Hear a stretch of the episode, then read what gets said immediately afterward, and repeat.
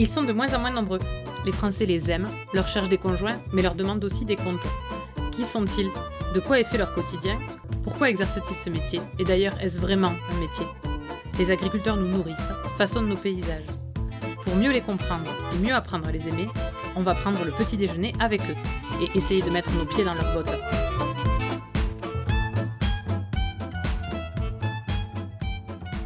Béarnais, c'est le premier mot avec lequel on a envie de définir Nicolas. Ce mot qui emporte une certaine façon d'être honnête, travailleur, confiant et convivial. Ces valeurs, Nicolas les affiche comme un étendard, une façon de vivre qu'il a retrouvé tant dans le rugby, auquel il a joué pendant 20 ans, que dans son métier d'agriculteur aujourd'hui.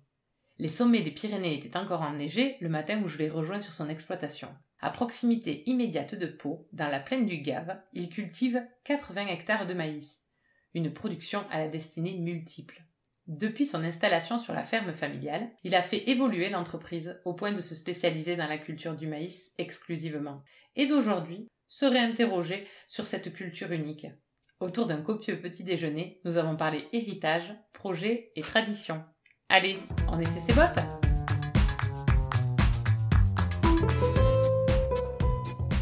Bonjour Nicolas Bonjour Mathilde. Est-ce que tu peux nous dire qui tu es? Alors je suis un agriculteur de 34 ans euh, qui vit euh, avec, euh, avec une concubine. je suis installé depuis 2009 sur une exploitation, alors au début qui était une monoculture élevage, et puis qui a versé sur la monoculture, et puis maintenant qui va essayer de se diversifier un peu. Quel agriculteur tu es? Alors je suis un agriculteur qui connaît rien de base, qui apprend tout, qui cherche, et quand on cherche, on fait des erreurs, on se trompe, et qui essaie de rattraper tout ça comme il peut. Elles sont comment tes bottes? J'ai pas de bottes. je mets pas de bottes. Jamais de bottes. Pourquoi? Euh, Parce que j'ai des gros mollets, ça passe pas. non, mais parce que j'aime pas trop les bottes. Euh, par contre, j'ai toujours une paire de tennis en avance. Donc comme ça, quand il y en a une qui pourrit, je prends une autre. Et même quand j'avais des vaches laitières, je mettais jamais de bottes. C'est comme ça. À quoi elle ressemblait ton enfance? Euh, insouciance, j'ai jamais manqué de rien, tout s'est très bien passé. Euh, J'étais bercé entre mes parents et mes grands-parents. Donc mon père était agriculteur. Il était seul euh, les trois quarts de sa carrière, euh, avec euh, entre 40 et 60 vaches laitières et 60 hectares à peu près. Donc pour le coup de monoculture maïs. Et, et puis ma mère était fleuriste, donc un métier aussi qui prend du temps. Les deux étaient très passionnés par leur métier. Et donc euh, j'ai été euh, élevé soit par mes grands-parents, soit par mes parents, euh, selon qui avait le temps de, de, nous, de nous garder. T'as des frères et sœurs? Ouais, j'ai une sœur, une sœur qui est d'un an et demi plus petite que moi. Je pense qu'on est complémentaires. Ado, tu étais comment? Alors ado, j'étais j'étais très pris par le rugby. voilà, le rugby a pris une grande place dans ma vie avant, avant ben, justement JA. J'ai joué pendant plus de 20 ans. Puis comme on, comme on s'entendait, on avait un groupe de copains plutôt sympa au rugby, on passait pas mal de temps ensemble, euh, 3-4 jours par semaine, euh, entre les entraînements et se revoir à droite à gauche. Ça implique quoi pour toi d'avoir grandi dans une famille d'agriculteurs en termes de valeurs? Déjà, j'ai la valeur du travail. Beaucoup de, beaucoup de gens vous diront que je suis feignant, euh, ce qui est vrai. Je ne travaille que lorsque je pense que c'est bon de travailler et qu'il faut travailler, donc je n'aime pas perdre mon temps. De toute façon, j'ai pas de temps à perdre. Donc euh, voilà, j'ai cette valeur du travail, j'ai cette valeur euh, de l'honnêteté. Euh, voilà, des fois qu'il faudrait la mettre de côté de temps en temps, mais je suis quand même quelqu'un d'assez honnête. par contre, je me fais avoir rarement plus de deux fois. Après, j'ai la valeur aussi du patrimoine, du savoir-faire, de, des coutumes locales. Voilà, donc je, je suis béarnais. Dans le Béarn, on a pas mal de, on a pas mal de, coutumes et de, de choses que qu'on fait, qu'on fait entre amis et tout ça. Voilà. Donc euh, je, je, suis assez respectueux de tout ça. Et je pense que c'est important pour le développement de chacun d'avoir ce respect-là. Et euh, donc ce qu'on a dit, on a dit travail, coutume et honnêteté. Ouais, je pense que c'est trois valeurs qui me caractérisent assez.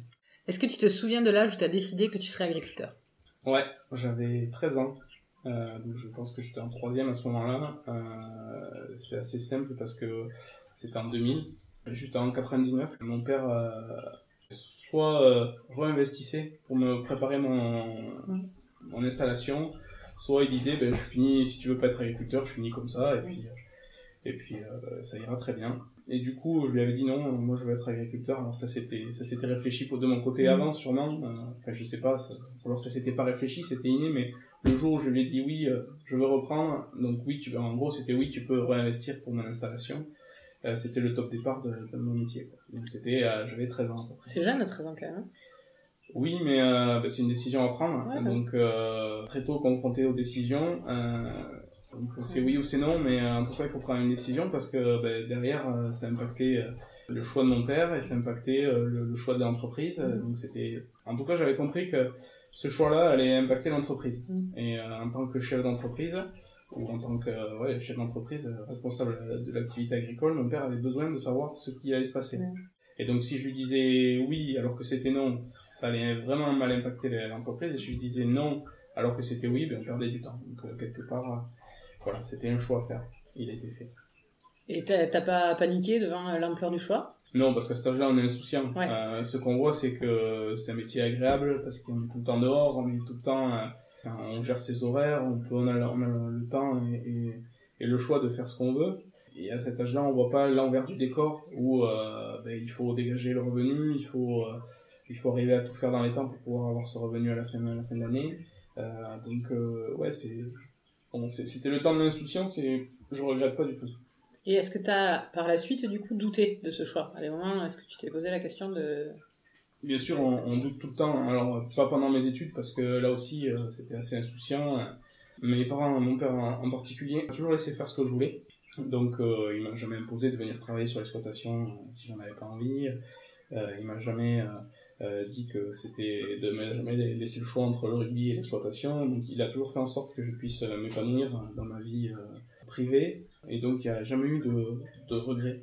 Par contre, il y avait cette insouciance où, tant que j'avais pas été confronté aux valeurs du métier, j'allais être obligé de, enfin, j'étais, je faisais ce que je voulais et tout allait bien.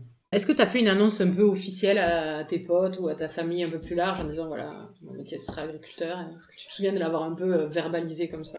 Non, je l'ai jamais verbalisé parce que euh, je sais pas si c'est inhérent le département ou dans le sud-ouest, mais euh, souvent personne qui reprend l'exploitation, si c'est une fille ou, un garçon, peu importe, ça se fait automatiquement quoi. Mais il y a toujours quelqu'un qui dit qu'il va rester à la ferme. Et d'ailleurs chez nous la transmission on n'a pas que la transmission de l'outil de travail, on a aussi la transmission du patrimoine en général. Chez nous, le patrimoine en général, c'est la terre, c'est les bâtiments, c'est euh, les parents, les grands-parents. Euh, voilà.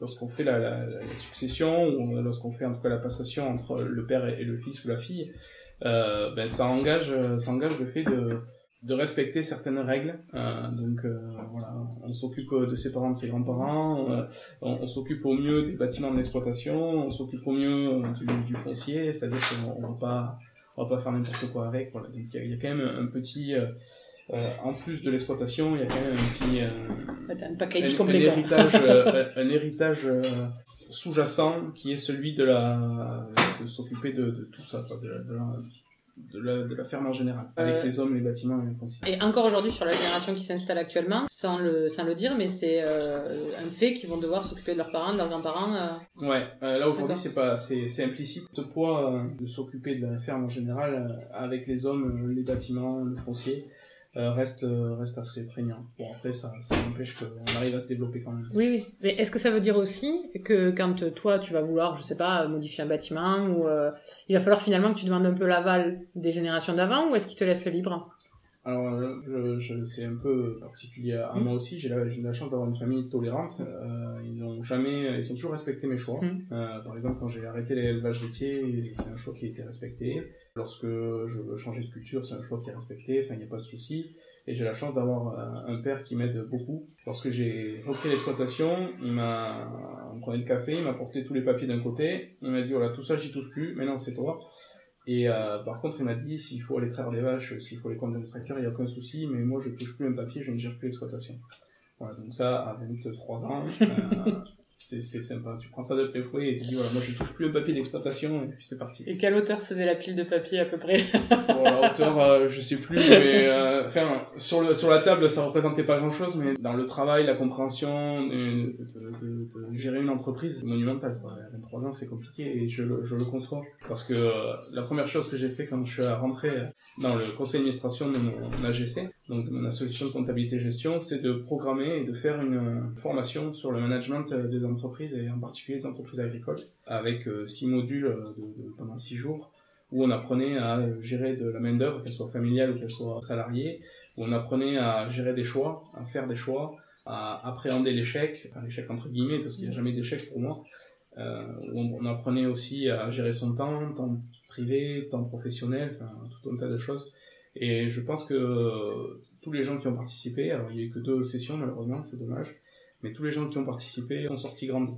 Quel est le meilleur conseil qu'on t'ait donné quand tu es devenu agriculteur? Et c'est qui qui te l'a donné? Je sais pas si c'est un, meilleur conseil, mais c'est un conseil que je me souviendrai toute ma vie, je pense. C'est un, un, professeur de compta gestion qui avait dit euh, il faut décaisser le plus tard possible et encaisser le plus tôt possible. voilà, donc c'est. je, sais pas je sais pas. je sais pas si c'était le meilleur euh, conseil, mais c'est un conseil donc je me souviendrai toute ma vie. Je sais pas pourquoi ça m'a marqué. Aujourd'hui, avec le recul, qu'est-ce qui a été déterminant dans ton choix d'être agriculteur? Euh, C'est euh, pour moi ce qui est déterminant, c'est que c'est d'abord un choix de vie. Euh, je sais pas s'il y a quelque chose qui a été déterminant dans ce choix-là. Je pense que c'est un choix que j'ai fait euh, tôt, que j'ai fait parce que ce métier me plaisait par le fait, je pense, d'être, de, pouvoir organiser sa journée, de pouvoir se poser une heure si on avait, envie de se poser une heure travailler jusqu'à 23h le soir si on avait envie de travailler jusqu'à 23h le soir, euh, de se lever à 5h euh, parce que on avait du travail. Enfin voilà, je, je, je pense que c'est la liberté d'abord, je pense qui qui, qui m'a qui m'a plu dans ce métier. Alors c'est une, une liberté sous condition, j'ai envie de dire. Euh, on est libre qu'à partir du moment où on arrive à, à, à assouvir tous ces projets. Et les projets, c'est quelque chose qui est assez compliqué euh, à, à, mener jusqu'au bout. Euh, voilà, c'est du travail, c'est beaucoup de travail, c'est de se tordre l'esprit. Alors d'un côté, c'est être un peu un peu maso de se tordre l'esprit à ce point-là, mais, euh, mais c'est quelque chose que j'aime bien. Voilà. C'est des valeurs que j'ai retrouvées dans le rugby aussi, où euh, il faut toujours euh, être acharné, toujours batailler pour pouvoir avoir quelque chose, alors que ça serait beaucoup plus simple de, enfin, de, de, ne pas de ne pas aller se faire mal, de ne pas de ne pas vouloir, euh, enfin de, de, suivre quelque chose de déjà préconçu, voilà. Donc euh, c'est quelque chose que j'ai ancré en moi. Elle est comment ta terre? Elle est noire ma terre. C'est une terre noire, donc c'est une terre très unifère. Euh, chez moi j'ai la chance d'avoir une nature de sol qui en fait sa richesse. donc c'est une terre très unifère avec une grande réserve puisqu'on a des, des, sols qui sont qui font plus de 2 mètres de profondeur et qui sont très très riches.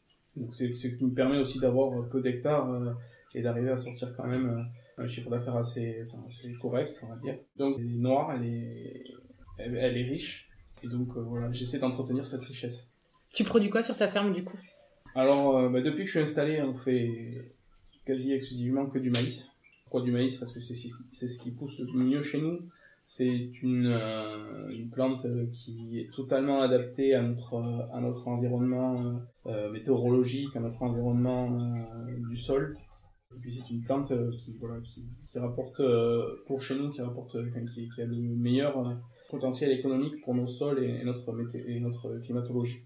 Et, euh, et, donc on avait la chance de pouvoir, de pouvoir conserver la, monoculture de maïs avec l'implantation de couverts végétaux l'hiver. Voilà, c'est ce qui en faisait la condition.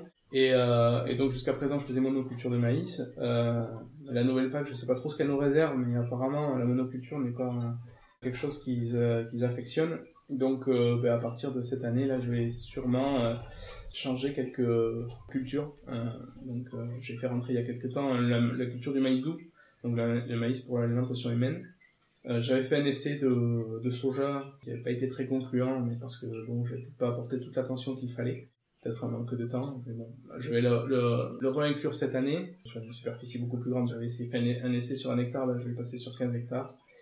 Je vais aussi, euh, bah, ça sera la première année, faire une, euh, une culture de tournesol semence. Donc j'aurai, j'aurai mes trois cultures sur, sur l'exploitation et, et, comme ça je, je ferai ce qu'il faut pour essayer d'aborder au mieux si un jour il doit y avoir du changement sur la diversification des cultures. Tu es pas en agriculture biologique, toi? Non, je suis pas en agriculture biologique et je n'y serai sûrement jamais. Parce que ça représente trop de risques. Trop de risques pour l'agriculteur d'abord, parce que lorsqu'on fait le choix de se passer d'une technologie qui a été mise au point depuis des années et qui nous permet d'assurer un rendement correct avec des produits qui du coup auront à la fin un prix correct, euh, je pense que c'est se passer, euh, c'est se passer de bon sens. Et aujourd'hui, du bon sens, on en a besoin. Et puis du côté des consommateurs, je pense que les produits qui ont été inventés depuis des années euh, ont été inventés dans le but de leur fournir un aliment sain sain et puis du coup euh, un aliment euh, à, un prix raisonnable. Et, euh, et, je pense que rien que pour ça et rien que pour l'héritage qu'on a eu, il faut aussi savoir ce qu'on ce a dans notre assiette. Et donc je pense que le consommateur a besoin d'être éduqué. Et aujourd'hui, on va dire qu'il y a une part des agriculteurs qui partent dans le bio par opportunisme plus que par conviction. Donc moi, j'ai, j'essaie, enfin, à chaque fois, vous allez voir, j'utilise souvent le mot héritage, mais l'héritage que nous ont laissé nos parents, nos grands-parents, ben, il faut savoir s'en servir, il faut savoir communiquer autour. Et je pense que les produits phytosanitaires, s'ils ont été inventés, c'est qu'ils avaient une utilité. Alors certes, peut-être ils ont été utilisés à, mauvais escient ou à, avec, euh, avec des cadences trop élevées ou avec euh, des dosages trop élevés. Euh, mais si on raisonne bien tout ça et qu'on fait ce qu'il faut avec, il y a moyen que, que tout le monde en sorte gagnant, que les agriculteurs puissent conserver leurs molécules, que les consommateurs comprennent pourquoi on met ces molécules sur les, sur les champs de maïs, sur les champs de maïs ou sur les autres, euh, sur les autres cultures, et que ces molécules, euh, lorsqu'elles sont utilisées à bon escient, n'ont pas un effet néfaste sur l'organisme et leur permettent d'avoir des aliments sains et à des coûts raisonnables. Aujourd'hui, tu sais à quoi il sert ton maïs? Ouais, alors euh, je livre essentiellement à une coopérative qui s'appelle Euralis. Euralis a plusieurs débouchés. il a un débouché donc sur l'alimentation animale, notamment sur la volaille et, et, sur les palmipèdes, puisque dans le sud-ouest on a une grosse consommation de maïs pour les canards, pour faire le foie gras. Après, on a une partie qui part aussi dans le bioéthanol pour euh, alimenter les, moteurs de voiture. Et on a une partie qui part pour faire du whisky en Écosse. Euh, une autre partie en amidonnerie en Espagne. Oui. Je savais pas. Donc, euh, on peut faire de la pub pour le whisky JB. Donc, le whisky JB est fait euh, avec une partie de maïs, donc de l'éthanol, enfin, de l'alcool à base de maïs. De toute façon, dans les bourbons, les bourbons américains, c'est fait à base de maïs aussi. Voilà, et puis une autre partie euh, donc qui part en Espagne euh, pour extraire l'amidon, euh, faire des cosmétiques, des, des, additifs pour les, pour les produits pharmaceutiques ou pour des épaississants en gastronomie. D'accord. C'est fou tout ce qu'on peut faire avec une plante. Oui. tu dirais que tu le produis comment? Je le produis avec amour, maïs. non, je le produis raisonnablement. J'essaie de trouver le bon compromis entre l'économie et l'écologie voilà, je l'ai dit tout à l'heure, je suis pas un, fan du sang, euh, du sang produit phytopharmaceutique. Je fais, je mets ce qu'il faut, je pense quand il faut, j'essaie d'être euh, le plus raccord possible avec euh, mes idées. voilà, je, je, fais en sorte qu'il soit le mieux possible. Euh, après, c'est la météo qui fait, le, qui fait le reste. On a une météo un peu capricieuse dans le Béarn. On est le second département le plus, le plus humide, alors c'est compliqué de passer entre les vagues, entre les vagues de pluie. Ça implique quoi pour toi d'être chef d'entreprise?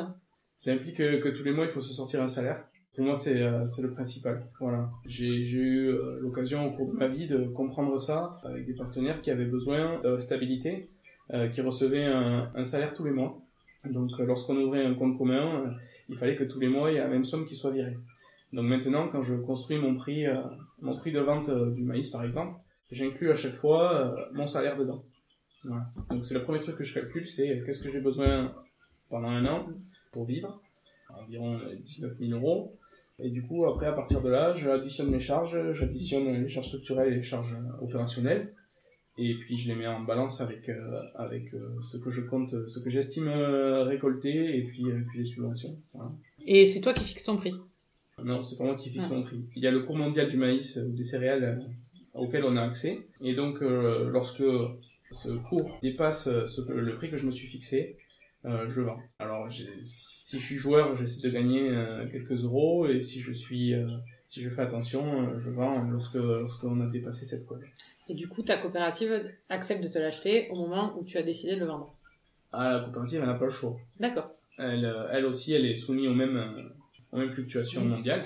Et donc c'est un accord qui est passé entre elle et moi. Lorsque je leur donne l'ordre de vente avant 10 heures le matin, ils sont obligés d'accepter cet ordre de vente, à part s'il y a une grosse fluctuation euh, de l'ordre de 5 à 10 euros qui arrive le lendemain. Généralement, ça se passe plutôt bien et il n'y a pas trop de soucis. D'accord. Euh, les décisions stratégiques, tu les prends comment sur ton exploitation? Les décisions stratégiques, je les prends, euh, j'y réfléchis pas mal de temps. Je suis quelqu'un qui réfléchit beaucoup, trop sûrement. Des fois bien, des fois mal. ça arrive. Enfin, je sais pas si, enfin, je pense qu'on est tous pareils. hein, Il y a pas, il y a une grosse partie de chance des fois. Mais je réfléchis pas mal, euh, pas mal de temps et euh, et puis au bout d'un moment, je me décide parce que de toute façon, ça sert plus à rien de réfléchir. Et euh, et puis j'y vais et on verra. C'est quoi la dernière évolution que tu as, faite sur ton exploit J'en ai deux en tête. Il y en a une, elle est perso et professionnelle à la fois. C'était celle de racheter donc le corps de ferme de mes grands-parents maternels. Il est situé juste à côté de Pau. En fait, ça serait peut-être le lieu idéal pour, pour mettre en place un projet que j'ai, qui est de, un projet agro-touristique, euh, avec des chambres d'hôtes, euh, gîtes, restaurants euh, et points de vente. Donc celui-là, il pourrait mélanger le professionnel et le, personnel, puisque c'est aussi le, moyen de faire revivre de faire revivre du patrimoine familial. Et puis sur un cadre vraiment professionnel, le dernier en date, c'est de me, diversifier en culture. Donc je me jette un peu dans le bain sans savoir où c'est que je vais, mais voilà, on verra bien. Dans 20 ans, tu t'imagines où et comment? Euh, 55 ans, euh, je m'imagine euh, proche de la retraite, j'espère. non, je serai toujours agriculteur, ou je sais pas, c'est que je serai. J'aurai toujours des racines en tout cas, elles seront dans le Béarn. Je suis pas quelqu'un de, très fixé. Je pense que je suis quelqu'un d'assez nomade, mais par contre qui a besoin d'ancrage et de racines fortes. Je pense que c'est aussi pour ça que je fais attention au patrimoine euh, qu'on me lègue et, euh, et que je veux l'entretenir au, au mieux et le, et le faire fructifier au mieux. C'est aussi ça pour pouvoir le, le donner après à, à, à, à des personnes. Je sais pas à qui, ça sera encore. J'espère, si un jour euh, j'ai des enfants, je serai un parent tolérant, comme l'a été mes, mes parents aussi, et qui, si, si mes enfants n'ont pas envie de reprendre l'exploitation, qui veulent faire autre chose, je serai ravi de qu'ils s'épanouissent dans leur travail comme moi je le suis. Et du coup, euh, il faut que, faut que je prépare au mieux euh, la suite, alors que ce soit avec euh, mes enfants, avec des neveux, des nièces, avec des, des gens qui sont pas de ma famille, avec, avec n'importe qui. Je pense qu'il faut que je leur laisse un, un outil sain, un outil viable, et puis, puis voilà. Si tout était possible, tu changerais quoi aujourd'hui sur ton exploitation? Ben rien. rien parce que je pense que voilà, c'est comme ça. J'ai un- moi je crois fort au destin. Voilà, il y a, un trait qui est tiré, on fait des choix, il faut, faut les suivre. Donc je pense qu'il n'y a, rien à changer. Il y, y a des jours où c'est vraiment dur. Cette année, on a une mauvaise récolte, on n'arrive pas à avoir le résultat escompté. Donc voilà, il faut batailler avec, euh, avec chacun pour pouvoir euh, qu'il nous accorde quelques crédits, des choses comme ça. Enfin bon, bref, batailler quoi, des choses comme d'habitude. Mais je changerai rien. Euh, pour moi, c'est tout suit son cours en fait. Donc on a, on a tracé cette ligne de destin et puis euh, j'ai fait le choix de reprendre l'exploitation. L'exploitation a vécu des changements. Euh, il y en aura d'autres, il y en aura plein d'autres. Ce qui, qui pour moi est le plus important, c'est que chaque choix soit assumé, soit réfléchi, et puis que si un jour on me demande des comptes, je sois en capacité de leur répondre. euh, moi j'ai fait ça pour ça. Voilà. C'est quoi ta relation au temps libre? Euh, ma relation avec le temps libre, c'est compliqué. c'est très compliqué parce que bah, parce que j'ai je euh, j'ai plein d'occupations que je fais souvent au détriment d'autres occupations qui pourraient être plus personnelles, d'aller voir aller voir ses amis, euh, passer du temps à- à- avec ses parents, des choses comme ça que que je ne fais pas parce que parce que dans d'autres occupations j'ai trouvé un- une sorte de, de fin de de fin euh, où, où, euh, où en fait euh, ben, c'est le moment présent. C'est à dire que JA par exemple euh, je pourrais le faire que de 18 à 35 ans et pas après ni avant. Être président ben, c'est des opportunités qu'on n'a pas tous les jours donc euh, il faut les, les embrasser quand on peut. Et puis et puis à côté de ça il y a le travail. Il faut quand même se sortir un salaire parce que c'est le plus important. Et voilà donc euh, le temps libre euh, quand j'en ai euh, j'essaie de j'essaie de le passer autour de, de quelques passions de mes amis de ma famille et puis voilà Si tu devais nous donner une anecdote qui te raconterait, ce serait laquelle? À un moment où les gens se sont dit, bah ça, ça peut être que Nicolas. Moi, j'en ai plein d'anecdotes. je, je suis un très bon vivant, donc, euh, donc des anecdotes de soirée, il y en a beaucoup. Euh, voilà. Après, des anecdotes euh, pro et perso, je pense que oui, le jour où j'ai arrêté l'élevage, euh, où on m'a pris pour un fou parce que euh, parce que c'était un élevage que mon père et mon grand-père avaient construit avec passion, euh, avec beaucoup beaucoup de temps, euh, beaucoup de génétique. Voilà, on m'a dit mais t'es fou d'arrêter tout ça. euh, et il faudrait pas, mais je leur ai dit voilà, après c'est mon choix, je sais que euh, aujourd'hui on peut pas décemment vivre de son métier, avec un SMIC à la fin du mois, surtout quand on est éleveur de vaches laitières. Et quand, quand j'ai fait le calcul a posteriori, voilà, je, je, travaillais pour 3 à 4 euros par, de l'heure. quoi. Et aujourd'hui, personne veut vivre des 3 ou 4 euros de l'heure, au détriment de sa famille, au détriment de ses amis. Voilà. Je pense que là, c'est une anecdote où on m'a traité de fou parce que j'ai arrêté euh, quelque chose qui avait été construit depuis des années et des années. Mais par contre, c'est, enfin, c'est pas, ça venait pas de ma famille. Parce que ma famille avait bien compris que c'était au prix du lait à laquelle il était lorsque arrêté, c'était invivable. Et puis, comme tu l'as dit tout à l'heure, c'était réfléchi, j'imagine. Oui, avant, ah, hein. c'était Voilà. réfléchi et puis je peux, je peux prouver que c'était le bon choix avec du recul. Qu'est-ce qui te rend fier aujourd'hui? Je sais pas, de vivre ma vie, euh, vivre ma passion, euh, être ce que je suis. euh, voilà, je, je pense que je dois pas grand chose à, à personne et que je suis libre de mes décisions, euh, libre du travail que j'effectue, que je ne fais pas. Déjà, ça, c'est déjà pas mal. À 95 ans, quand tes arrière-petits-enfants te demanderont c'est quoi ton... c'était quoi ton métier, tu leur répondras quoi? Oh, je leur répondrai que euh, mon métier c'était agriculteur et que à côté de ça, euh, il y avait il y avait plein d'autres choses. Euh, je pense que je leur dirais que d'une façon générale, euh, il faut faire ce qu'ils ont envie de faire. Il faut pas écouter ce qu'on a à côté, il faut s'écouter soi. Il faut réfléchir euh, aux, euh, aux questions que l'on se pose. Et puis au bout d'un moment, il faut arrêter de réfléchir. Et à celui qui, connaît, qui écoute et qui connaît rien, tu veux lui dire quoi? Qui connaît rien à quoi? À moi, à l'agriculture. Ce que tu veux. Ceux qui connaît rien, euh, j'ai envie de lui dire la même chose que je dirais à mes petits enfants, euh, qu'il faut s'écouter, qu'il faut construire quelque chose et puis et puis qu'à la, la- enfin qu'il faut avoir des projets et que à chaque étape il faut soit tirer des leçons, soit être fier de ce qu'on a fait, mais qu'il faut qu'il faut avancer et toujours batailler. Et pour finir, en trois mots, qu'est-ce qui te botte dans ton métier? Qu'est-ce qui me botte dans mon métier, c'est d'être euh, potentiellement libre, de pouvoir euh, de pouvoir faire à peu près ce qu'on veut dans, dans une journée, euh, de ne pas s'interdire de critiquer ou d'encourager, de pouvoir avoir un, un avis, pas surtout parce que je suis pas bon dans tout, mais de pouvoir avoir un avis, de pouvoir le partager, de pouvoir se confronter avec d'autres. C'est ce qui me botte dans le métier, de pouvoir pouvoir faire pousser des, des plantes, de, de pouvoir euh, voir de la vie autour de soi, euh, voilà, et de prendre, de prendre 5 minutes pour parler avec les voisins. Voilà, tout ça, ça, ça me botte. Merci Nicolas. De rien. On peut être très attaché aux coutumes, aux traditions inhérentes à son territoire, mais ne pas avoir envie de passer à côté des avancées scientifiques offertes aux agriculteurs. On peut avoir fait son choix de carrière à 13 ans, sans aucune panique, mais avoir conscience que l'insouciance a permis de mieux le vivre. On peut savoir qu'agriculteur c'est son métier, mais que la reprise de l'exploitation entraîne aussi d'autres obligations morales envers sa famille. Enfin, on peut produire une seule plante, mais savoir qu'elle sert à une multitude de choses, alimentaires ou non. C'est ça, être agriculteur aujourd'hui. À bientôt dans de nouvelles bottes. Si vous avez aimé, n'hésitez pas à partager ce podcast ou à le noter avec 5 étoiles sur Apple Podcast. Laissez-nous un petit like ou un commentaire, nous serons infiniment heureux de vous lire. Bientôt dans de nouvelles bottes.